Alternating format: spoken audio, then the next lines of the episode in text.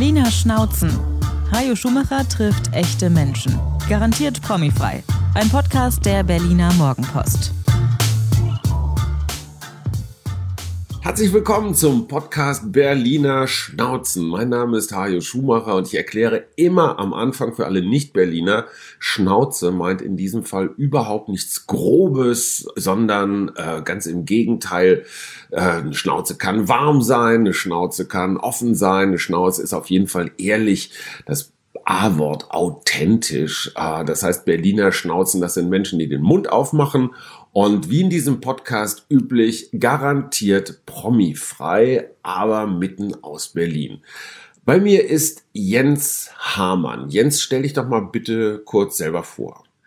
Ja, mein Name ist Jens Hamann. Ich bin seit 19 Jahren in Berlin, bin kein gebürtiger Berliner, komme ursprünglich aus Halle an der Saale, bin der Liebe wegen nach Berlin gezogen und habe dann in Berlin Psychologie studiert und arbeite jetzt in einer großen Behindertenwerkstatt in Berlin, nebenbei noch beim Berliner Krisendienst und verheirate zwei Kinder und einen Hund. So. Wie sich das gehört. Wie sich das gehört als Deutscher, genau. So, und ich erzähle jetzt immer ganz kurz die Geschichte, warum Jens hier ist. Und zwar aus einem ganz einfachen Grunde. Ich habe im Jahre 2019 eine Veranstaltung des Berliner Krisendienstes moderiert, einen 40. Geburtstag. So lange gibt es die schon. Ich wusste ehrlich gesagt gar nicht. Ah, Entschuldigung, Jens korrigiert mich, einen 20. Geburtstag. Details, Details. Ähm, der Berliner Krisendienst ist was Besonderes, gibt es in Deutschland. Ich glaube, das waren so die Prototypen, äh, eine 24-7 Notrufnummer, wo Menschen, die ja in einer Krise stecken, sich Hilfe suchen können. Also ich habe diese Geburtstagsfeierlichkeiten moderiert und auf der Bühne war damals auch Jens. Und Jens erzählte davon, wie er dreimal im Monat äh, für den Berliner Krisendienst arbeitet, da also eine Schicht lang am Telefon sitzt und ich habe gemerkt, wow, äh, was für tolle Menschen gibt es in dieser Stadt. Weil, Jens, man muss sagen, du machst das nicht, um Geld zu verdienen, oder? Das Geld ist ein netter Nebenaspekt, aber ja. letztendlich ist es, glaube ich, ein ganz wertvoller Dienst an der Gemeinschaft. Ja. Also, dass man, dass man ein bisschen was zurückgeben kann, weil mir geht es relativ gut, würde ich behaupten. Ähm, trotz hier und da ein bisschen Zipperlein, aber so geht es eigentlich ganz gut. Aber es ist halt, ich bin in der Lage, ich habe Psychologie studiert und ich kann den Menschen, glaube ich, ein bisschen was zurückgeben davon. Erklär mal einem, der den Berliner Krisendienst nicht kennt. Was machst du? Wie, verläuft so eine Schicht? Also, der Berliner Krisendienst ist ja mehr als nur dieser Telefondienst. Ne? Das ist ein ganz komplexes Gebilde aus verschiedenen Trägern, die sich zusammengeschlossen haben und dann diese Notfallversorgung ermöglichen. Tagsüber macht das der sozialpsychiatrische Dienst, wo man sich hinwenden kann als Angehöriger oder auch als psychisch kranker Mensch. Die machen aber 16 Uhr zu, das ist ja eine Behörde und dann ist theoretisch nichts mehr da. Ne? Und da springt dann der Berliner Krisendienst ein und übernimmt diese notfallpsychiatrische Versorgung. Und wer ruft da jetzt an? Da rufen alle an tatsächlich. Also da rufen die psychisch Kranken selber an, die sich entlasten ja. wollen, die vielleicht eine Hilfestellung brauchen, eine Therapie mhm. zu suchen. Da rufen Angehörige an, die verzweifelt sind mit ihren psychisch kranken Angehörigen, Freunden, Bekannten. Ähm, da kommen auch Leute vorbei. Ne? Also es ist ja nicht mhm. reine Telefonsprechstunde, da kommen Leute vorbei oder wir fahren auch raus zu Einsätzen. Gestern hat mir jemand, hat eine Passantin, eine äh, verwirrte ältere Frau äh, vom Weihnachtsmarkt gebracht, die sich da mit Glühwein ein bisschen mhm. ähm, so doll bedient hat und dann nicht mehr wusste, wo sie war. Die kam irgendwie aus Spandau, glaube ich, oder so, und ähm, wusste nicht mehr, wo sie war. Und dann, das also ist so ein typischer Fall, so, ja. und dann kommen die zu uns, weil wir halt Krisendienst sind und wir versuchen das Problem dann irgendwie zu lösen und versuchen dann die Frau ähm, nicht in den Bus zu setzen und sie irgendwie in die Nacht fahren zu lassen, sondern sie irgendwie sicher nach Hause zu bringen. Wie muss man sich das vorstellen? Du, du sitzt da am Telefon, hast eine Tasse Kaffee bei dir. W wann beginnt so eine Schicht? Also die Schicht beginnt immer 16 Uhr, also wenn man der 16 Uhr. Dienst und dann hat. Acht Stunden? Dann acht Stunden bis 24 Uhr. Okay. Das ist ein bisschen sportlich, wenn man nächsten Tag um sechs aufstehen muss und wieder arbeiten muss. Ja. Das ist so der einzige negative Aspekt. Ja. Und in ähm, diesen acht Stunden, wie viele, wie viele Anrufe oder Fälle hast du dann durchschnittlich? Also durchschnittlich würde ich sagen zwei bis drei persönliche Gespräche, dass jemand vorbeikommt und wirklich mit uns ja. reden will. So, also ähm, das ist dann durchaus auch mal eine Stunde oder mhm. anderthalb Stunden, je nach Schwere des Problems. Ja. Ähm, Einsätze sind seltener, dass mhm. man rausfährt. Das passiert ein, zweimal im Monat vielleicht, mhm. wenn man wirklich ähm, aktiv rausfährt, auch mit der Polizei. Da wird es dann oft dramatischer. Dann ist es oft eskalierter, wenn man sozusagen zu den Leuten hinfahren muss. Also dann ist schon Gewalt im Spiel oder Ja, droht nicht- sich an nicht im Sinne unbedingt gegen Gewalt, sich also- selbst, gegen andere. Ja, also ich habe, wie gesagt, gestern, das war auch so ein Einsatz, wo ich dann versucht habe, die Frau wieder mit ihrer Familie zusammenzuführen, Okay. was relativ schwierig war, hat am Ende Mhm. funktioniert, weil der Mann hat sie schon gesucht. Ähm, das ist ganz gut ausgegangen. Das sind oft auch Sachen, wo wir einen Arzt mit dazu ziehen. Also wir haben Hintergrundärzte, die ähm, uns begleiten und dann auch mit beraten, wo wir dann zu psychisch kranken Menschen hinfahren, wo es dann darum geht, letztendlich die freiwillig dazu zu überzeugen, in die Klinik zu gehen Mhm. und dann eben diese Zwangseinweisung durch die Polizei zu vermeiden, weil das oft unangenehmer ist. Na klar, Mhm. also wenn Uniformierte vor dir stehen, die sagen, du kommst jetzt mit in die, in die Psychiatrie, Ja. macht Angst, macht oft Angst. Und deswegen ist es oft gut und auch die Polizei ist so geschult, dass sie uns mit dazu zieht in, in solchen Fällen, dass wir versuchen, das ein bisschen zu deeskalieren und jemanden nochmal zu Ja. überzeugen. Und, und, und was sind so die dramatischeren Fälle, wo du selber merkst, so, hu, das geht dir nahe? Also alles, was mit Kindern zu tun hat, finde ich ganz schlimm, weil ich Mhm. selber zwei Kinder habe. Das sind auch Sachen, wo man sich Gott sei Dank absprechen kann, wo es auch erfahrene Kollegen gibt, die damit jetzt nicht so ein Problem haben, also denen das sicherlich auch nahe geht, aber die jetzt Mhm. Ja. sagen, okay, mache ich. Ähm, das sind Sachen, die kann ich nicht so gut. Sag mal ein Beispiel, was mit Kindern ist so ein bisschen. Naja, was mit Kindern, wenn man zum Beispiel ins Krankenhaus gerufen wird von einem Arzt und Ja, ähm, der Hilfe braucht, den Eltern mitzuteilen, dass das Kind nicht mehr aufwacht. So, weil es bei einer, das hat, glaube ich, einen Unfall, das ist schon Ja. ein bisschen her, ähm, wurde lange operiert und dann geht es halt darum, dass der Arzt Unterstützung braucht dabei, den Eltern zu sagen, dass das Okay. Kind nicht mehr, nicht mehr wird. Und das sind so Sachen, da Ach, da ruft dann der Arzt tatsächlich auch, ja, bei euch genau. an. Also es ist keine Verpflichtung, es gibt auch so- Ärzte, die machen das alleine, ja. aber es gibt auch welche, die suchen sich dann Hilfe bei uns. Also das heißt, ihr habt wirklich das gesamte Spektrum Ja, ja, also von, von nur- Notfällen. auch der- Professionelle, die Ja, Hilfe genau, suchen bei genau, euch. also, genau. Es sind auch Institutionen, es sind auch, wir haben auch Geschäfte, die anrufen und sagen, wir haben jemanden sitzen, der geht hier nicht mehr weg. Wir hatten Ja. auch schon die, die britische Botschaft, die uns angerufen hat und gesagt, wir haben hier einen Staatsbürger, wir wissen nicht, was wir mit dem machen sollen. Also es ist wirklich Und- die komplette Bandbreite. Und ihr wisst dann, was ihr mit den Menschen macht? Also, naja, es gibt so einen Standard vor, also man weiß es nicht, also man muss auch total Ja. flexibel sein. Du kannst, das Telefon klingelt und da kann eine ältere Dame dran sein, die sich gerne mal unterhalten möchte. So, das Mhm. gibt's auch, weil sie einfach einsam ist. Ähm, und wenn du Zeit hast, machst du das dann auch. Genau. Okay. Also wir Ja. versuchen dann auch nochmal weiter zu. Es gibt ja so tolle Einrichtungen. Berlin hat ja alles. Es gibt Silbernetz als, Ja. als Netzwerk für ältere Menschen. Mhm. Und, ähm, es gibt also äh, für, für ganz viele spezielle Themen gibt es Hotlines und es gibt Einrichtungen. Mhm. Und ähm, wir haben vor uns auf dem Tisch immer so einen ganz dicken Ordner, wo wir die Leute versuchen weiter zu vermitteln an die Stellen, ähm, die für sie passend sind. Mhm. So, also man hat immer schon so ein gewisses Vorgehen im Kopf, aber das Spannende ist halt, das Telefon klingelt und du weißt nicht, wer dran ist. Ne? Das kann Mhm. was ganz hoch eskaliertes sein. Mhm. Das kann auch, wie gesagt, die nette ältere Dame sein. Hoch eskaliert heißt, da steht jemand auf dem Hochhaus, hat das Handy am Ohr, sagt, ich springe jetzt. Ja, das eher selten, weil der wird dann eher springen als nochmal anrufen. Okay. Hatte ich einmal, dass mich Ja. jemand anruft und sagt so, ich bringe mich jetzt um und hat dann aufgelegt, wo man denkt so, okay, was war das jetzt? Und Ähm, du weißt ja nicht zwingend, Genau, wer also, das war. nee, da hast du gar keine Chance, irgendwie einzugreifen. Das Ja. ist dann unbefriedigend so, weil du denkst, warum ruft der dich jetzt an? Warum zieht er dich damit rein? Das Ja. ist also schwierig. Das ist, Ja. weiß man auch nicht, ob das jetzt wirklich passiert ist oder ob das jetzt Mhm. ein Scherzanruf ist. Das passiert übrigens relativ selten, dass Scherzanruf. Scherzanrufe Ja. kommen. Also das habe ich bis jetzt in meinen sechs Jahren zwei, dreimal erlebt, dass jemand anruft und sich da einen Scherz draus macht. So, aber Ist auch gar nicht so mein Humorlevel, muss ich sagen. nee, meinst Oder? du nicht. Also, Finde ich nicht so witzig. genau. Aber könnte man ja erwarten, dass man Ja, das okay, denkt. Aber klar. Berlin hat alles. Gibt so Radiostationen, Ja, genau. die das witzig Genau, ja, ja, genau. Aber das passiert relativ selten so.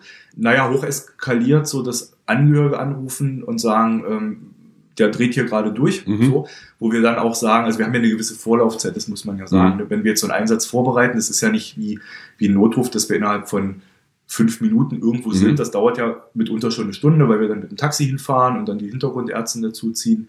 Ähm, und wenn so ganz eskalierte Situationen sind, müssen wir oft auch sagen, rufen Sie bitte den Notruf an. Ja? Mhm. Wenn uns jemand aus dem Badezimmer anruft und sagt, mein Mann steht davor mit einem Messer, so, Mhm. dann sagen wir, ruft den Notruf an. Das ist jetzt gerade kein Job für uns. Polizei. Genau. Aber wie ist das, wenn, wenn du zu einem Einsatz raus musst, ist dann das Telefon unbesetzt? Nee, wir sind ja in, am Standort Mitte sind wir zu dritt. Ach, ihr seid, okay. Genau. Und an den kleineren Standorten sind immer zwei Mitarbeiter da. Also einer kann immer los. Einer kann immer los, genau, es können auch zwei los und man kann das Telefon auch umleiten zwischen den Standorten. Also man erreicht immer jemanden. Ja. Ne? Und, und, und habt ihr auch Stammkunden? Also so von wegen Ja, also, Frau Klawutke, die weiß, Ja. dass der Jens wieder da ist und sagt, ach, ist immer so nett mit dem zu naja, das plaudern. weiß Frau Klawutke eher nicht, aber ja. ähm, man hat schon seine Kandidaten, die auch öfter mal anrufen, die dann auch eine längere Begleitung brauchen. Das Ja. bieten wir ja auch. Wir bieten ja auch Übergänge zu Therapien zum Beispiel an. Also, dass man sagt, kommen Sie ruhig fünf, sechs Mal vorbei, lassen Sie sich beraten, solange bis Sie eine Therapie gefunden haben. Das dauert ja üblicherweise in Berlin Ja. zwischen drei Monate und einem halben Jahr, je nachdem, wie fleißig man ist und wie viel Glück man hat.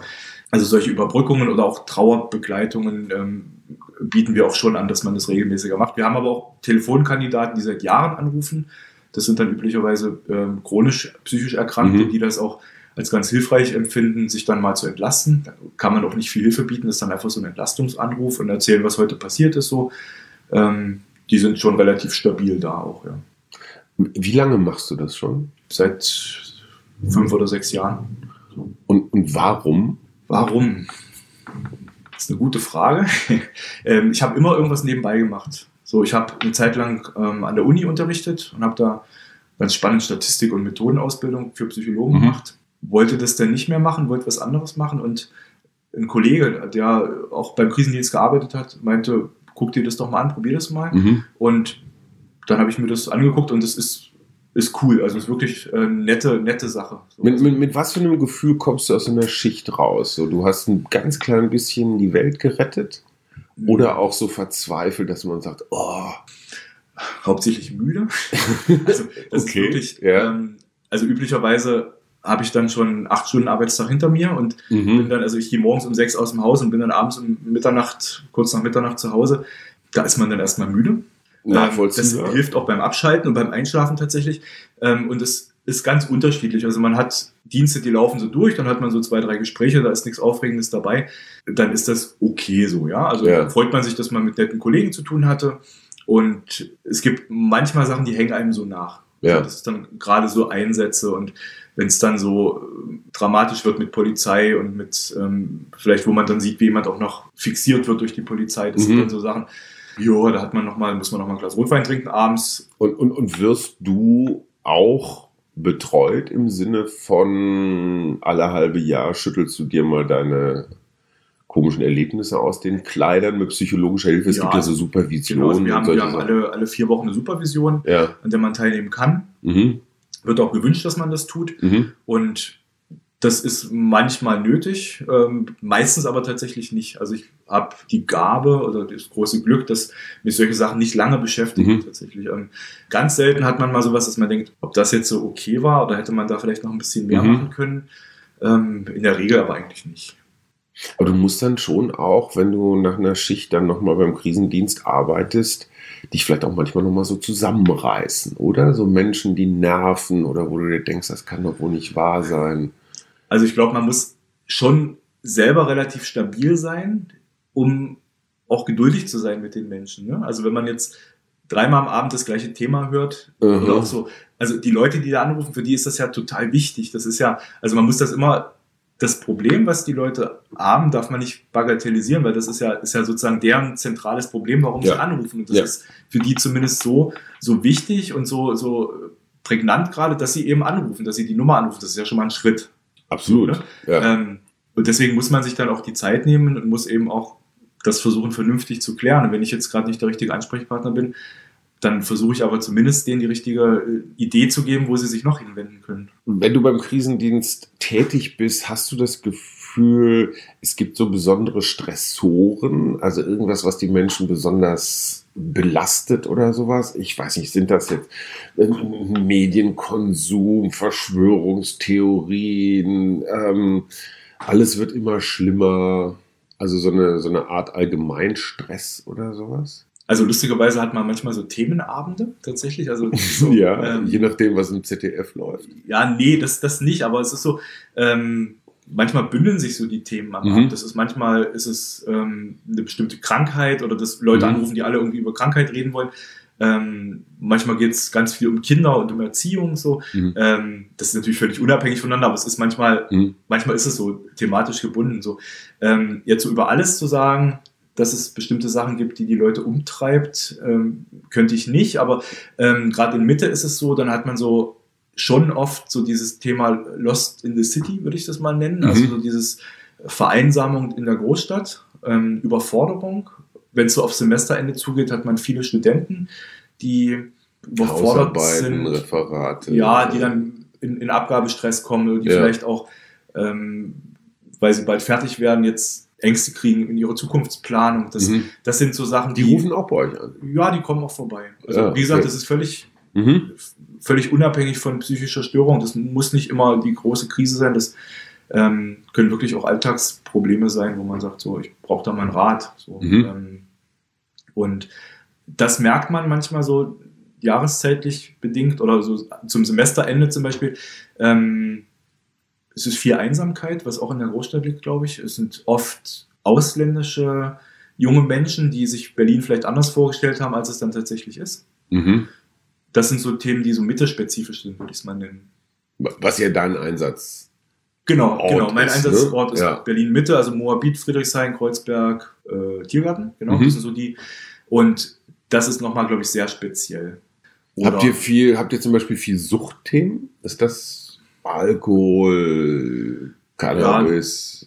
äh, Drogen, Cannabis ist immer wieder mal ein Thema. Ja. Auch so drogeninduzierte Psychosen. Also wenn man jetzt Ja. zu viel kifft, dann ähm, Kriegt man grad- Angst? kriegt man Angst. Und gerade junge Menschen kriegen Ja. dann auch ganz, ganz komische Wahrnehmungen plötzlich. Und das ist immer so ein, so ein ähm, Warnsignal für, für beginnende psychische Probleme. Auch dafür gibt es ähm, tolle Einrichtungen in Berlin. Also da würdet ihr dann letztendlich verweisen. auch weiter verweisen. Ja, weil uns sind ja die Hände gebunden. Das ist, ich bin jetzt gerade Psychologe, aber wir haben auch Sozialarbeiter sitzen, Ja. wir haben Psychiatriepfleger sitzen, wir haben Pädagogen da sitzen. Und was wir machen, ist ja keine Therapie. Wir machen ja eine, eine psychosoziale Beratung, die ganz niedrigschwellig ist. Und da kann man Glück haben, dass man an jemanden gerät, der sich mit dem Thema vielleicht gerade auskennt. So und dann jeder so seinen Schwerpunkt. Ist dir das mal passiert, dass du das Gefühl hattest, so am Ende einer Schicht so, ah verdammt, da habe ich daneben gelegen mit meinem Rad oder das hätte ich besser machen können? Das hat man manchmal direkt nach den Telefonaten und manchmal Mhm. hat man ja auch so eine Dynamik in den Telefonaten, dass dann der Gegenüber einfach auflegt. So, also das kommt tatsächlich auf. Kannst ja nichts das, machen, ne? Kannst du nichts machen. Und dann überlegt man sich schon, hätte ich jetzt nochmal anders reagieren können Ja. vielleicht. Ähm, das ist dann oft so, wenn man, wenn man zu früh einen Ratschlag gibt oder vielleicht auch zu direktiv ist. Ja. Es gibt Anrufer, die, die brauchen das, sag ich mal. Also Ja. die, die, da ist es wirklich auch gut, wenn man sagt, so, ich schlage Ihnen vor, Sie machen das so und so. Ansage. Ja, und Ja. oft ist das aber auch nicht der richtige Weg. Also oft versucht man dann die selber zu einer Erkenntnis zu führen und ähm, wenn man da zu früh dabei ist zu sagen, versuchen Sie es doch mal so, dann ist es vielleicht so. Uh, Mhm. äh, Und, gibt es Menschen, Abwehr. die sich dann vielleicht auch ein paar Tage später oder so bedanken und sagen, Mann, Jens, das hat mir sehr geholfen? Mm, Ganz selten. Also Ja. es gab, glaube ich, ein, zwei Mal auch eine E-Mail danach, wie toll das gelaufen ist, was jetzt nicht speziell mit mir zu tun hat, sondern Ja. so. Aber ich glaube, in der Regel ist es so wie beim Arzt, Mhm. dass man, wenn man das Problem hat, dann, äh, wenn man das Problem los hat, dann will man davon nicht mehr so viel wissen. Ist aber auch okay. So. Wir haben auch manchmal Klienten, mit denen rede ich zwei, dreimal auch persönlich, die kommen Mhm. zum persönlichen Gespräch und die melden sich dann nicht mehr und dann kann man auch nur raten, ist das jetzt okay oder ist es schlimmer geworden und brauchen die vielleicht was anderes. Da wünscht man sich manchmal nochmal so einen Abschluss, Ja. dass man denkt, wer ihr hättet euch auch nochmal melden können und sagen können, hm, so, aber ist dann halt so. Äh, Für mich als Laie klingt das so ein ganz klein bisschen unbefriedigend, weil entweder legt einer auf oder er meldet sich nicht wieder oder oder oder. Da muss man schon viel Fantasie haben, um dann fest davon überzeugt zu sein, dass es denen jetzt allen gut geht. Ja, aber das ist ja vielleicht auch nicht der Anspruch. Also es ist ja, mein Anspruch ist ja in, im, im Kontakt so gut wie möglich zu helfen in der Situation. Was dann jemand draus macht, das kannst du nicht beeinflussen. Also ich habe pro Jahr, also wenn man es hochrechnet, sind es im Monat, also sind es vielleicht 200 Kontakte im Jahr, kann ich ja nicht erwarten, dass ich von jedem weiß, wie das ausgeht. Nee, schon klar. verrückt Also werden, aber hier und da mal. ja, hier und da, also die Leute am Telefon oder auch im Persönlichen, die bedanken sich danach oft und Mhm. sagen, Mensch, das war, hat mir sehr geholfen, so, und das ist dann schön. Okay. So, also das ist okay, aber gibt halt auch Sachen, die dann so ins Leere laufen. Ja. Man muss dazu sagen, dass die acht Stunden vorher, die du ganz normal arbeitest, auch nicht ganz ohne sind. Du leitest zwei Einrichtungen für Menschen mit Behinderung in Marzahn. Richtig. wie, wie muss man sich das vorstellen? Zwei Standorte, Werkstätten, Menschen aller Behinderungen? Genau, also die Berliner Werkstätten, also BDB, mhm. sind die größte Werkstatt in Berlin für Menschen mit Behinderung. Wir haben 1600 Menschen mit Behinderung, die wir beschäftigen und sind so über ganz Berlin verteilt wie eine Spinne. Mhm. Und ähm, ich leite dort zwei Standorte in Marzahn und bin dann eben dort vollumfänglich zuständig für, für die Arbeit und dass die Menschen eine vernünftige Arbeit haben, dass die auch vernünftig Geld verdienen können. Ähm, habe da Personal, was ich betreue, habe zwei Immobilien, also zwei Häuser. Das ist auch nicht ohne tatsächlich, also das ist auch ein recht stressiges. Ähm, du bist ein, so, bist ein sozialer Mensch. Sieht so aus. Ne? Oder, ist das, oder ist das Zufall, dass da, du jetzt. Ich bin da so reingeraten. du wolltest es eigentlich gar nicht. Nee, eigentlich, eigentlich wollte ich das nie. Tatsächlich ähm, wollte ich mal Gerichtsmediziner werden. Das war so mein, so. sag, mal, sag mal, kranker Traum mit zwölf. Leichenschnippeln? Leichenschnippeln, was man so mhm. denkt mit zwölf. Also, das war noch vor Burnen, ne? noch vor Tatort. Ja. das, das, war auch noch vor Handy und vor Internet. Ähm, ja. Also ich bin jetzt 41, das ist also schon eine Ecke her. Und ich bin tatsächlich damals in Bibliotheken gerannt und habe mir so äh, Verzeichnisse angelegt mit Leichenflecken, was welche Farbe aussagt und so. Im Nachgang, naja, wenn meiner das mit zwölf machen würde, würde ich sagen, okay. Gehen wir mal zum Krisendienst. Gehen wir mal zum Krisendienst. Vielleicht das, ja. Das hat dann aus verschiedenen Gründen nicht geklappt. Also Medizinstudium schon, aber das war dann nach zwei Jahren beendet. Mhm. Hat ein bisschen was mit Party und Alkohol zu tun gehabt. Okay. Gehen wir mal nicht näher rein. Ähm, Bereust du das? Ich habe es eine Zeit lang tatsächlich bereut, weil ja. ähm, das schon mich lange beschäftigt hat, ähm, zu sagen, Medizin war immer schon so das, was ich eigentlich machen wollte. Und ich war auch mhm. im Krankenhaus, habe auch schon mit operiert während der mhm. Praktika mhm. und so. Das war schon cool. Also das war mhm. wirklich cool. Jetzt mittlerweile bin ich drüber hinweg, aber ja. es hat mich schon eine Weile verfolgt und das war, glaube ich, auch dann der Grund, ähm, warum ich Psychologie studiert habe. Ja. Ähm, ich habe zwischenzeitlich nochmal Biotechnologie versucht, weil mein Vater dann gesagt hat, jetzt machst du mal was Anständiges, Junge. ähm, jetzt gehst du mal nach Köthen an die Fachhochschule mhm. ins Internat, so, da kommst du nicht auf dumme Gedanken. Die Idee war auch gut, dann kam blöderweise die Liebe dazwischen und dann mhm. war Köthen auch erledigt. Ähm, ja, und dann ähm, war es halt die Psychologie am Ende. Okay, aber das, was du jetzt machst, ist ja ein durchaus verantwortungsvoller Job. Ne? Also wie, viele, wie vielen Menschen gibst du Arbeit? ähm, also ich habe um die 30 Menschen, die ähm, sozusagen sich um die Betreuung der behinderten Menschen kümmern. Und ja. behinderte Menschen haben wir ungefähr 220. 220. Und die sitzen dann, so wie man sich das vorstellt, in Werkstätten und machen Dinge, die. Woher kommen die Jobs? Also so wie ich mir Werkstätten früher vorgestellt habe, ist es bei uns nicht. Also wir machen kein Holzspielzeug und wir ziehen auch keine Kerzen. Das ist, ist mir immer ganz wichtig. Oder weil so wir Wäscheklammern zusammenfummeln, habe ich mal früher gelernt, oder? Nee, machen schon wir länger, nicht. Schon ja. länger her. Ja. ähm, nee, also wir sind durchaus ganz stolz drauf als BWB, dass wir eine ganz industrienahe Ausrichtung haben. Also mhm. wir verstehen uns schon als, als Arbeitsplatz für, für Menschen, die eine Einschränkung haben, als, mhm. als geschützter Arbeitsplatz natürlich. Und wir versuchen aber schon die Arbeitsmarktnähe sehr stark darzustellen. Also wir haben eine, eine Metallverarbeitung, wir haben CNC-Maschinen bei uns stehen, mhm. also sehr hochwertige Arbeit, ja. die wir leisten können. Ähm, Sag mal ein Beispiel, was, was ihr gerade so für Aufträge habt. Naja, wir arbeiten für die Automobilindustrie und mhm. arbeiten mit den CNC-Fräsmaschinen äh, Teile für, für, für, frag mich mal welches Auto, das ist keine Ahnung. Ja, egal. Für ein Auto. Für ein Auto. für ein Auto, genau. Also Metallteile. Mit, genau, Metallteile, genau, mhm. die dann eben auf hundertstel Millimeter genau ähm, bearbeitet werden mit diesen großen CNC-Maschinen. Mhm. Ähm, wir haben, ich habe eine biozertifizierte Lebensmittelabfüllung, das heißt, wir füllen tonnenweise äh, Lebensmittel von Zucker über äh, Quinoa, über Linsen, über Tee, Gewürze ab, mhm. Die die Menschen mit Behinderung dann eben abwiegen, verschweißen, etikettieren. Und ich kriege halt pro Tüte, die ich abfülle, einen bestimmten Preis. Mhm. Und das Geld, was wir verdienen, ist halt das Entgelt, was die Menschen dann bei uns kriegen. Ja. So ist das System. Ja. Du, du bist jetzt also schon eine ganze Weile in diesem sozialen Bereich unterwegs. Kannst kannst du eine Veränderung feststellen? Hat sich in den letzten Jahren was getan, gesellschaftlich, politisch? Hast du das Gefühl, irgendwas ist besser geworden oder alles immer schlimmer? Naja, früher war immer alles besser. So? Ich kann es gar nicht sagen. Also im, das sind ja zwei getrennte Bereiche. Ne? In dem ähm, alles, was Behinderung angeht, ist natürlich gerade ganz viel Dynamik drin mit dem Bundesteilhabegesetz. Mhm. Da ändert sich für die Menschen mit Behinderung gerade ganz, ganz viel. Ähm, das geht zum von, Besseren? Zum, zum Besseren, ja. Also mhm. so ist schon der Plan. Also es geht von mehr Geld mhm. ähm, in den Werkstätten, das ist mhm. jetzt gerade ein aktuelles Thema. Das geht von Trennung von Fachleistungen und existenzsichernden Leistungen nennt man das. Das heißt, früher war es ja so, wenn, wenn du auf Hilfe angewiesen warst aufgrund deiner Behinderung, warst du automatisch ein Fall für Sozialamt. Mhm. So, das versucht man jetzt gerade ein bisschen zu trennen und versucht sozusagen das, was jemand aufgrund seiner Behinderung an Hilfe braucht, von diesem Sozialhilfeaspekt loszulösen. Also Okay. das sind schon positive Veränderungen, die passieren. Im Hinblick auf Inklusion und, und Teilhabe passiert auch eine ganze Menge, dass Mhm. man eben ähm, Betriebe dazu animieren möchte, mit verschiedenen Förderinstrumenten sich ähm, so dem Thema Behinderung zu öffnen. Ähm, wir als Werkstatt sind da auch ganz, ganz aktiv zum Beispiel. Also wir haben betriebsintegrierte Gruppen, nennt man das. Also wir haben Gruppen von behinderten Menschen, die wir mit einem Gruppenleiter, mit einem, also mit einem Anleiter rausschicken in Betriebe. Also wir stellen zum Beispiel sämtliche Bücher aus der Amerika-Gedenkbibliothek, Mhm. die ihr euch ausleiht, ähm, stellen unsere Menschen wieder zurück ins Regal. Und das ist schon ziemlich cool eigentlich. Ne? Wir haben eine Also Gruppe beim, heißt, die- Landesamt, beim Landesamt für Flüchtlinge, haben wir eine Gruppe, Ja. die da Büroarbeiten mitmacht. So. Also die kommen dann als so eine Art Troubleshooter, wenn irgendwo Hilfe gebraucht wird, kommt Naja, eine Gruppe von deinen Leuten an und hilft. Äh, nee. okay. Also es ist schon so, also wir sind keine Leiharbeit, sondern das ist Ja. ein ganz festes Arbeitsverhältnis Ah, okay. sozusagen. Also Ja.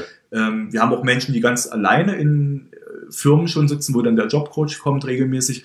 Aber in der Regel ist es schon so, jetzt bei diesen Gruppen, das ist kein, kein Troubleshooter, also die Mhm. kommen jetzt nicht bei Produktionsspitzen, um da mitzuhelfen wie ein Leiharbeiter, sondern die sind regelmäßig da, haben da ihren festen Arbeitsplatz. Weil die brauchen ja auch eine Sicherheit. Ne? Das Mhm. ist, ja, ist ja Quatsch, wenn man jetzt jemand sagt, heute da, morgen da. Ähm, das wird dem auch nicht gerecht. So, deswegen sind die permanent sieben Stunden die Woche, nee, sieben Stunden am Tag, ähm, sind die da und stellen dann die Bücher jetzt zum Beispiel da ins Regal. Und wir haben von diesen Gruppen mittlerweile elf in ganz Berlin verteilt. Und damit bringen wir sozusagen das Thema Behinderung auch in die Betriebe ne? und, Ja. und leisten, glaube ich, auch einen ganz wertvollen Beitrag zu diesem Thema Inklusion, um die Menschen eben ähm, so weit zu führen, wie sie, wie sie kommen. Also Mhm. die sind ja nicht um, äh, ohne Grund in der Werkstatt. Ne? Also die haben ja eine Einschränkung, haben ja eine Behinderung. Und trotzdem ist ja unser Auftrag, die zu fördern und die so weit wie möglich zu bringen im Arbeitsmarkt. Ne? Es gibt Menschen, die schaffen es wieder in den allgemeinen Arbeitsmarkt zurück. Also, Mhm. ähm, wir haben auch regelmäßig Menschen, die wir überleiten in eine Firma ähm, und die dann einen richtigen Arbeitsvertrag bekommen. Das ist ja eigentlich Also Auftrag. so Weiterentwicklung ist schon Das ist ja Auftrag Thema. der Werkstätten. Also der, Ah, okay. der ursprüngliche Auftrag der Werkstätten ist ja nicht, äh, verwahre die Menschen in den Werkstätten, weil sie eben nichts können oder Mhm. und so, sondern beschäftige sie irgendwie. und beschäftige sie, genau. Sondern es geht ja, dieser Förderaspekt ist ja ganz klar im Vordergrund und es geht ganz klar darum, die Menschen wieder in den ersten Arbeitsmarkt zu bringen. Wir sind ja eine berufliche Reha-Maßnahme und dafür werden wir auch bezahlt. Okay. So. Das war mir gar nicht so klar. Ich muss dazu sagen, ich, ich komme aus Westfalen, schon mehrfach erwähnt. Und ähm, nicht weit weg von meiner Heimat, Heimatstadt Münster sind die Bodelschwingschen Ja. Anstalten in Bethel. Mhm. Und das galt immer so als, äh, ja, so als Vorzeigeeinrichtung. Aber am Ende war, wenn auch unausgesprochen, so der Spirit, der dahinter stand, ach komm, dann machen wir mal so einen Zaun drumrum und eine Mauer drumrum und dann werden die armen Menschen da so ein bisschen, damit das keiner so sehen muss, werden die verwahrt. Und, und da war Behinderung, also so gerade in meiner Jugend schon auch sehr schambesetzt. Auch Eltern, die ihre Kinder dann irgendwie so einfach von der Straße genommen haben. Da hat sich gewaltig was getan, oder? Das ist ja bei dir auch schon ein bisschen her, ne? Ich, Ähm, ähm, du, ja. ich würde mal sagen 70er, vielleicht Ja. auch noch 80er Jahre. Da war das Thema auch noch ganz anders. Ne? Ja. Also, Bodelschwingen ist ja auch wirklich eine Rieseneinrichtung. Ne? Das ist ja Mhm. auch eine Komplexeinrichtung, die haben ja auch Wohnheime da ne? und die haben Genau. ja einen Fahrdienst und so. Ähm, in Berlin haben wir ja eine ganz starke Konkurrenzsituation untereinander. Also die Werk wir haben 17 Mhm. Werkstattträger in Berlin. Der behinderte Mensch kann sich in Berlin quasi aussuchen, was er wird. Ne? Also es gibt Werkstätten, die haben eine Patisserie. Also du kannst, wie heißt das, Konfekt machen. Äh, Mhm. Ja, genau. ähm, es gibt Werkstätten, die haben eine Bonbonmacherei. Es gibt Mhm. Werkstätten, die haben eine Faltbootreparatur. Das heißt, du Mhm. kannst als behinderter Mensch dir, so du deinen Zugang hast zur Mhm. Werkstatt, kannst du dir quasi aussuchen, was du möchtest. Ich glaube, ich würde Faltboot nehmen. Faltbootrestaurateur. Ey, Hammer. haben wir leider nicht, deswegen kannst du nicht bei uns arbeiten. Wie, wie Ähm, hieß die alte DDR-Marke? Puch. ähm, Pau. der Kolibri war das, genau. Puh, Ja, genau. Kolibri, genau. Ja. Hatte ich auch mal so einen. ähm, genau, also das heißt, die Auswahl für den behinderten Menschen ist riesengroß. Mhm. Ne? Und das, damit ist der Wettbewerb natürlich auch groß und deswegen ist auch der Anreiz für die Werkstätten, sich weiterzuentwickeln, Mhm. viel, viel größer als in, in Bethel. Ja. So, da ist halt eine Einrichtung, so die müssen sich nicht entwickeln. Ne? In Berlin ist das halt noch ein bisschen Das heißt, ich kann als behinderter Mensch aussuchen, in welche Einrichtung ich gehe. Genau. Gibt keine Wartezeiten oder? in, den, in den Werkstätten gibt es in der Regel keine Wartezeiten. Es gibt manchmal so ganz spezielle Bereiche, also Okay. gerade so im EDV-Bereich, wo Ja, man dann gut. sagt, da ist vielleicht gerade äh, ein Engpass, weil es halt nicht so Ja. viele PCs gibt oder so. Ne? Aber in der Regel kommt man in die Werkstatt relativ schnell rein, wenn man dann den Zugang hat. Mhm. Ähm, den Zugang kriegt man von der Arbeitsagentur oder von der Rentenversicherung. Wir haben ja auch psychisch kranke Menschen, die schon gearbeitet haben, die dann eben das jetzt als Wiedereinstieg nehmen oder vielleicht auch nicht mehr leistungsfähig sind auf dem allgemeinen Arbeitsmarkt und deswegen dann in der Werkstatt arbeiten. Es gibt Werkstätten, die haben sich spezialisiert nur auf Menschen mit psychischen Einschränkungen. Und da ist Berlin schon sehr bunt und auch sehr vielfältig. Ähm, Nochmal, was, was hat sich aus deiner Sicht noch verändert? Du hast jetzt gerade die gesetzliche Lage, Teilhabegesetz erwähnt. Meine Frau, die ja auch Psychologin ist, die sagt, in ihrer subjektiven Wahrnehmung würde sie sagen, sie sieht mehr Menschen mit psychischen Einschränkungen auf der Straße, so weil viele Obdachlose ja offenbar auch äh, häufig psychische Probleme haben. Hast du das Gefühl, es nimmt zu? Das ist ja jetzt das andere Thema sozusagen. Jetzt sind wir wieder kurz beim ähm, Krisentelefon, ja. Dafür mache ich es wahrscheinlich noch nicht lang genug, um das beurteilen zu können. Ja. Ähm, ja, könnte ich jetzt gar keine verlässliche Aussage zu treffen, glaube ich. Also man sieht es auf jeden Fall. Also man sieht, also ich gehe mit einem offeneren Blick Mhm. durch die Welt, durch Mhm. dieses, äh, durch, durch den Krisendienst. Das sieht man schon und man guckt schon anders hin und sieht schon, was so alles auf der Straße rumläuft. Das auf jeden Fall. Ob das jetzt mehr geworden ist, könnte ich so gar nicht sagen. Mhm. Aber ich sehe es mehr. Vielleicht ist es das, ja. Was ich faszinierend finde, ist, äh, weil das ist ja jetzt schon mal erstens die Arbeit in den Werkstätten, dann der psychosoziale Dienst. Dann hast du Familie, zwei Kinder, einen Hund. Ein Hund. Dafür hast du zum Glück die Kinder, die sich darum im Wesentlichen kümmern. Das große Kind hat die Pflicht, mit dem Hund rauszugehen, genau. Und es funktioniert. Es funktioniert. Der Hund gibt Struktur. Das kann ich nur allen empfehlen. Kauft euch einen Hund. Ja, Struktur. ganz, Den ganz lieb gemeint. Hauptsache meine Kinder hören das nicht. Äh, Die würden das sofort wahrnehmen. Aber du bist auch noch nebenbei Imker, also hast noch äh, zehn Bienenvölker Ja, zu fliegen. Die letzte halbe Stunde Tageslicht. Ich wollte gerade sagen. genau. Was, Also, was, was machen die Bienen im Winter? äh, die schlafen. Nee, die schlafen tatsächlich nicht. Die kugeln sich zusammen zu einer Bienentraube und wechseln immer von innen nach außen. Also immer, wenn es denen von außen zu kalt wird, dann äh, verziehen sie sich nach innen. Ach Und so. die, die Warmen von innen kommen raus. Und ähm, es geht ja darum, die Königin über den Winter zu bringen. Ne? Die Königin Ja. sitzt ganz in der Mitte. Und wird von allen kollektiv von allen gewärmt. gewärmt, genau. Die fangen dann im Januar schon wieder an, ein bisschen zu brüten, haben dann ein kleines Brutnest und ab März legen die dann richtig los und dann gibt's wieder Honig. Du bist schwer im Trend, weil statt Imkern ist, ich glaube, unter den Top-Trends der letzten Jahre ganz weit Fall, ja, oben. Wie kommt man dazu? Auch das hat tatsächlich mit den Behindertenwerkstätten zu tun. Ähm, wir haben auch eine ganz professionelle Tischlerei bei uns und fertigen da äh, Bienenboxen. Also quasi Behausungen für Bienen. Also diese Holzkästen. Holzkästen gibt es ja in unterschiedlichen Ja, ja, Maßen. ja. Ne? Und ähm, halt eine spezielle, die Bienenbox, die fertigen wir bei uns. Und ich stand mal vor vier Jahren, glaube ich, mit dem, mit dem Gründer auf einer Messe und haben sozusagen das Ding vorgestellt. Mhm. Oder er hat das Ding vorgestellt und wir haben uns als Werkstatt präsentiert, was wir alles machen. Und da hatten wir ganz viel Zeit und haben geredet und geredet und so. Und dann fand ich das cool und dachte, probierst du mal aus. Das muss man ja einfach mal ausprobieren. So. Und dann, dadurch, dass ich auch einen Kleingarten habe, bot sich das halt an, da ein, zwei Kästen aufzustellen. Und man entwickelt bei Bienen so einen Sammeltrieb. Blöderweise. Findet meine Frau Wie, total wenn, du, blöd. wenn du ein Bienenvolk hast, brauchst du ein zweites. ja, dann braucht man ein drittes und ein viertes und jetzt sind es gerade zehn. Okay. Ähm, meine Frau findet es total blöd, weil. Eifersucht auf die Bienen. Ja, äh, ja, vielleicht auch. Aber, jetzt, aber, aber ähm, erklär mal, du hast eine Bienenbox. Da müssen ja jetzt erstmal, das ist ja erstmal nur ein leerer Holzkasten. Genau. Wie kommen denn da Bienen rein? Naja, es gibt ja verschiedene Plattformen und Ja. Dann fragt man einen Imker, hast du mal eine Biene?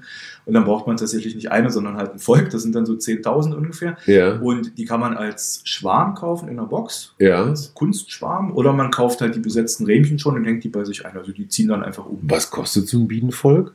Naja, das sind so bei 100 Euro etwa. Also ist Für schon, 100 Euro kriege ich ein für Bienenvolk. 100 Euro kriegst du ein Bienenvolk. Und das setze ich jetzt in die Bienenbox. Ja, oder im Pappkarton. Das geht. Die sind relativ anspruchslos tatsächlich. Ähm, Und dann? so lang. Ja, und dann brauchst du die Box, die kostet auch ein bisschen Geld. Dann Ja. brauchst du noch günstigerweise noch mal einen Schleier, weil sonst hast du vielleicht ein paar Stiche zu viel oder so. Ähm, Und dann setzt du die Bienen in die Box. genau. Und dann, Und dann wohnen die erstmal da. Und dann kannst du die und dann lassen. richten die sich da so ein. genau, dann richten die sich so ein und dann kannst du sie theoretisch lassen, weil die sind ja eigentlich ähm, Tiere, die das eigentlich ganz gut alleine können. Das Problem ist nur, die sterben dann irgendwann. Mhm. Und warum sterben sie? Weil es die Milbe gibt. Ne, Es gibt ja diese Die Varroa-Milbe, Varroa-Milbe, ja. genau. Ähm, also die Biene ist ja eigentlich ein Nutztier und Mhm. es gibt ganz viel, diese Stadtimkerei, das ist ganz viel Romantisierung, ganz viel Romantisierung. Ich muss jetzt die Welt retten und ich darf keinen Honig ernten und so. Das ist es aber eigentlich nicht. Also die Mhm. Biene ist ein ganz klares Nutztier und dann gibt es verschiedene Konzepte, wie man damit umgeht. Und dann kann man sagen, ich betreibe das ganz intensiv als Berufsimker oder ich betreibe das extensiv, mache das ein bisschen netter, nenne ich es jetzt mal für die Biene. Aber letztendlich geht es darum, das Volk zu führen und dann gibt es bestimmte Eingriffe, die man machen muss. Also du musst gucken, dass die nicht schwärmen. Mhm. gibt auch Menschen, die sagen, die müssen schwärmen, weil das natürlich ist. Ist mir auch zweimal passiert dieses Jahr und dann hat man Ärger mit den Nachbarn, weil man dann im Apfelbaum den Schwarm einfangen muss bei den Nachbarn. Okay. Ähm, das ist nur begrenzt lustig, weil dann ja. irgendwie 20.000 Bienen in der Luft sind und die ganze Gartenanlage verrückt machen. Kann man machen, ich finde es nicht so gut. Ähm, Mhm. Dann musst du Honig ernten, dann musst du gegen die Milbe behandeln, Ja. weil daran sterb, sterben die Bienen garantiert. Ja. Wenn nicht dieses Jahr, dann nächstes Jahr. Also das heißt, du Ähm, musst da irgendein, irgendeine Chemikalie in den Bienenstock ja, genau. Also man macht das üblicherweise mit Ameisensäure, dass man die Ah, okay. verdunsten lässt da drin und das und das mag ähm, die Milbe nicht. macht die Milbe. Und kalt. Sag mal, wie viel Arbeitsaufwand ist das so ein Bienenvolk? Du hast Ja. die jetzt da in den Karton gesetzt und dann richten sie sich ein und dann fliegen sie durch die Gegend und sammeln Honig. Genau. Ähm, ist Im Frühjahr ist es ganz schön viel Aufwand. Da muss ich einmal in der Woche durchgucken, ob die in Schwarmstimmung sind, also ob Ja. die sich quasi eine neue Königin basteln. Ja. Ähm, dann versucht man diese, diese Zellen, diese Königinzellen zu entfernen, Mhm. damit die eben keine neue Königin basteln. Und dann erntet man Honig im Mai ungefähr. Und dann erntet man nochmal Honig im Juli. Und Das sind dann diese Rahmen, ne, in denen naja, genau, die, schleudert, Waben- die schleudert man dann aus. Genau. Okay, dann brauchst du also auch noch eine Honigschleuder. eine Honigschleuder. Genau, man kann das auch ausquetschen, aber das ist. ähm, Und, und wenn man- ein so ein Volk liefert wie viel Honig? Naja, ich hatte dieses Jahr aus meinen zehn Völkern ungefähr 300 Kilo. Wow. Äh, schon, da hast du schon echt zu tun. Ich stand Kannst du aber selber nicht essen. Nee, die musst du, musst du verkaufen. Ja. Hast du, ja, genau. Ja. Ähm, kostet ja wirklich auch alles viel Geld und das reinvestiert man immer. Die Honigkasse ist eigentlich immer leer, weil man immer was kaufen muss. Und, Ja. ähm, meine Frau wartet auf den Urlaub, den ich ihr versprochen habe. Ich wollte sagen, es ist, bezahlen. es ist wirklich ein Hobby, ne? es, Also ist, es ist ein Hobby und ich glaube schon, dass man irgendwann damit auch mal ein bisschen Geld zurücklegen kann, um vielleicht wirklich mal ähm, mit der Frau in Urlaub zu fahren. Ähm, dauert aber noch ein bisschen. Könntest du dir vorstellen, Berufsimker zu werden? manchmal habe ich so einen Traum. Also ich manchmal denke so, das wäre eigentlich cool, jetzt so mit 100 oder 200 Völkern das zu machen. Ich glaube, jeder Imker träumt manchmal davon. Realität ist, glaube ich, ein bisschen anders. Ja. Ähm, aber das mal so mitzumachen, vielleicht für ein halbes Jahr, kann ich mir echt schon gut vorstellen. Und, und was für ein Verhältnis hast du zur Biene? Ich meine, klar, wir Städter romantisieren sie natürlich. Wir kennen alle die Biene Maya, die wahnsinnig nett ist und so durch die Gegend fliegt. Du sagst jetzt so Nutztier, das klingt so nach Massentierhaltung so. Nee, naja, also das, das Verhältnis ändert sich schon. Als ich angefangen habe, ich tatsächlich mit einem Volk Mhm. und dann ist man ja immer besorgt, fast um jede einzelne Biene. Ne? Und dann Ja. guckst du immer, geht's dir noch gut und geht's dir noch gut. Und Und du gibst ihm Namen. Fast, genau, ja. der, der, der Willi. Und es ist aber so, je mehr Bienenvölker du hast, desto mehr kommst du in diese Abläufe rein. Ja. Ähm, ist es vielleicht auch nicht mehr dramatisch, wenn, wenn dir mal ein Volk stirbt. Also mir ist das noch nicht passiert, Gott sei Ja. Dank, aber das kann halt auch passieren, dass man irgendwie mal ähm, die, die Belastung mit der Milbe unterschätzt oder die nicht richtig eingefüttert hat. Du gibst, musst denen ja auch Zuckersirup füttern im Mhm. Herbst, damit die halt über den Winter kommen. Ähm, das ist dann alles ein bisschen, da geht es viel um Logistik. Und gerade wenn man mehrere Standorte hat, geht es halt darum, was habe ich im Auto, was muss ich wohin fahren, weil sonst stehst du da und dann fehlt dir plötzlich irgendwie die Autobatterie oder weil du irgendwas ähm, machen musst. Und dann wird es halt ärgerlich so. Also das geht dann viel in logistische Abläufe über und dann verliert man so ein bisschen die persönliche Beziehung. Dann hat man jetzt keine Lieblinge mehr. So, ich zähle auf. Du leitest äh, zwei Behindertenwerkstätten, du arbeitest beim Berliner Krisendienst, du hast zehn Bienenvölker, du Ja. hast Frau, zwei Kinder und einen Hund. Das ist natürlich für ein Leben noch ganz schön wenig. Deswegen bist du natürlich auch noch Kleingärtner, weil da, wo die Bienen Richtig, genau. wohnen, Ja, ne, da hast du deinen Garten. Ja. Bist natürlich auch in der Führung des Kleingartenvereins. Natürlich bin ich da auch im Vorstand des Kleingartenvereins. Mit Zuständigkeit.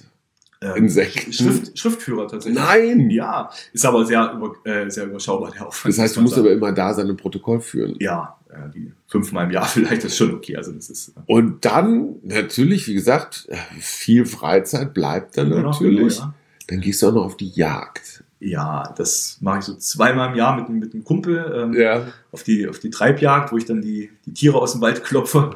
Ähm, Das heißt, du hast irgendeine farbige Warnweste an, damit Ja, ja, dich der genau. Jäger nicht mit Genau, einem ja. Wildschwein verwechselt. mit einer Zielscheibe drauf. Ja. Also es ist, ähm, beim ersten Mal hatte ich auch richtig Angst, äh, Ja. weil da werden ja dann so Geschichten erzählt von Treibern, die dann irgendwie nicht mehr zurückkommen. und Ja. so. Das ist, ähm, ist aber echt eine nette Sache, muss man sagen. Aber haust du dann, hast du dann einen Knüppel in der Hand? Und, Genau, und dann läufst du in einer, in einer Kette, in einer Treiberkette und Ja. haust vor die Bäume und rufst immer hopp hopp und dann und die Tiere gehorchen. Die, äh, ja, genau, Ja. die äh, laufen dann brav äh, vor mir her. Äh, In welcher Gegend ist das? Ähm, das ist in Küritz. Ah, okay. Ist, ähm, Nordbrandenburg. Küritz an der Knatter. Küritz an der Knatter, genau. Ja, da ist ja auch nicht so viel los, ne? Ja, aber es ist viel wild. Also Ja, ich wollte sagen, da ist viel Tier und nicht so viel Mensch. Ja, genau. Ja. genau. Viele Schweine und viel Rotwild und da ist tatsächlich echt, ähm, da ist der Wolf noch, glaube ich, noch nicht so angekommen. Äh, noch nicht. Ja, hat er Ja. viel, zu, viel zu essen. Wie muss man sich das vorstellen? Das ist dann wirklich so eine Jagdgesellschaft und am Ende kommen alle zusammen und da wird dann die Strecke hingelegt Ja, ja, genau. und Ganz- es gibt Halali. Ganz traditionell. Ich kannte das ja auch nicht bis, Ja. vor, bis vor zwei Jahren und ähm, die Pachten, also die Jagdpachten, die gehören Mhm. ja jemandem und die Ja. schließen sich dann zusammen zu einer, zu einer Treibjagd und verabreden dann quasi, wann sie, wann sie jagen gehen und jeder lädt dann Jäger ein. Jeder Pächter lädt dann einen Jäger ein oder mehrere Jäger ein und dann gibt es Absprachen und dann treibt man sozusagen aus drei Gebieten die, die Tiere aufeinander zu. Mhm. Ähm, und jeder hat Treiber und dann am Ende wird er die Strecke gelegt und dann sieht man dann das Rotwild und die, die Schweine und ähm, auch da ist meine Frau ganz begeistert gewesen, weil ich eine große Tasche mit nach Hause gebracht habe und da hat sie gedacht, da ist Fleisch drin. Ähm, Es war ein Geweih. nee, viel schlimmer. Es waren Herzen und Lungen und Milz für den Hund. Mm, lecker. Premium-Milz. Ja, ja, genau. Die Küche sah dann aus, als hätte ich jemanden umgebracht in der Ja. Küche. Der alte Traum vom Gerichtsmediziner Ja, da- wurde da war wieder er- wahr. Da war, nee, da war er wieder. Genau. Die Feststellung war aber, ähm, dass ich nicht so gut Spuren verwischen kann, weil da war so viel Blut, dass ich dachte so, okay, ähm, brauche einen alternativen Plan. ähm, das ja, fand sie total blöd. Der Hund fand's gut. Ja. Ja. du musst eine sehr geduldige Frau haben. Tatsächlich ja. Ja. Manchmal frage ich mich auch. So, meine Damen und Herren, Jens Hamann, ein ausgesprochen sozialer Berliner. Ganz zum Schluss immer unsere, unsere fünf Berliner Fragen. Was findest du, lieber Jens, besonders toll an Berlin? Besonders toll an Berlin, dass man in ganz kurzer Zeit fast überall sein kann, dass man ganz viel machen kann, auch wenn man es nicht machen muss. Ähm, dass es eine ganz tolle Mischung gibt aus, aus Grün und Natur und ähm, auch kulturellen Sachen. Das ist ziemlich cool an Berlin. Was du an Berlin überhaupt nicht leiden kannst. Dass Berlin ganz schön voll ist. Dass Berlin ganz schön voll ist und dass ähm, jeder sehr auf sich guckt, glaube Mhm. ich. Also, dass so diese, diese Vereinsamung der Großstadt in Berlin ziemlich extrem ist, weil jeder äh, irgendwie tatsächlich den anderen nicht so richtig wahrnimmt. Dass Leute auf der Straße sterben können und die Leute ringsrum stehen und gucken, ohne was zu tun. So, das finde ich an Berlin echt eklig. Wenn du einen Tag König von Berlin wärst, du könntest entscheiden, was du wolltest, was würdest du entscheiden? Oh, das ist gut. Ähm, was würde ich entscheiden? Weiß ich nicht. das überfordert mich emotional. Dein, dein Lieblingsladen, Lieblingskneipe, Lieblingsclub, Lieblingsrestaurant.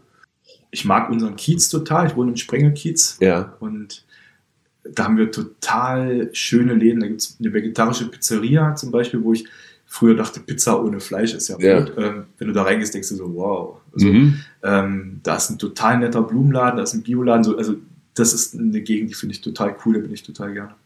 Und wenn du jetzt mal 20 Jahre weiter denkst, wo bist du dann? 20 Jahre weiter wohne ich in Brandenburg in einem schönen Haus mit noch einem Hund und habe 50 Bienenvölker. Und bist hauptberuflich Imker. Nee, nebenberuflich, sag ich mal. Ist klar, die Kinder sind ja dann aus dem Haus, dann hast du Genau. ja viel mehr Zeit. Vielleicht habe ich da noch einen Hund dazu. Das war ein wunderbares Gespräch. Ich sage ganz herzlichen Dank an Jens Hamann. Schön, dass du dir die Zeit genommen hast. Äh, ich habe immer großen Respekt vor Menschen, die so, so, so, so sozial unterwegs sind. Ähm, das ist ja nicht selbstverständlich. Ich meine, du machst das ja auch nicht nur aus Überzeugung, du lebst auch davon, aber Ja. man, so ein bisschen Herz gehört ja dazu. Ne? Ja, glaube ich, muss man haben, nur sonst ähm, sucht man sich irgendwie was anderes. Also das macht schon Spaß. Ja. Schon. ja, einer dieser Menschen, der diese Stadt mit am Laufen hält. Ganz herzlichen Dank an Jens Hamann. Wenn Sie irgendjemanden haben, von dem Sie denken, Mann, das könnte auch ein Kandidat für die Berliner Schnauzen sein, mailen Sie uns einfach. Die Kontaktadresse finden Sie, weiß ich auch noch nicht. Bis dahin. Tschüss. Berliner Schnauzen. Hajo Schumacher trifft echte Menschen. Garantiert promifrei. Ein Podcast der Berliner Morgenpost.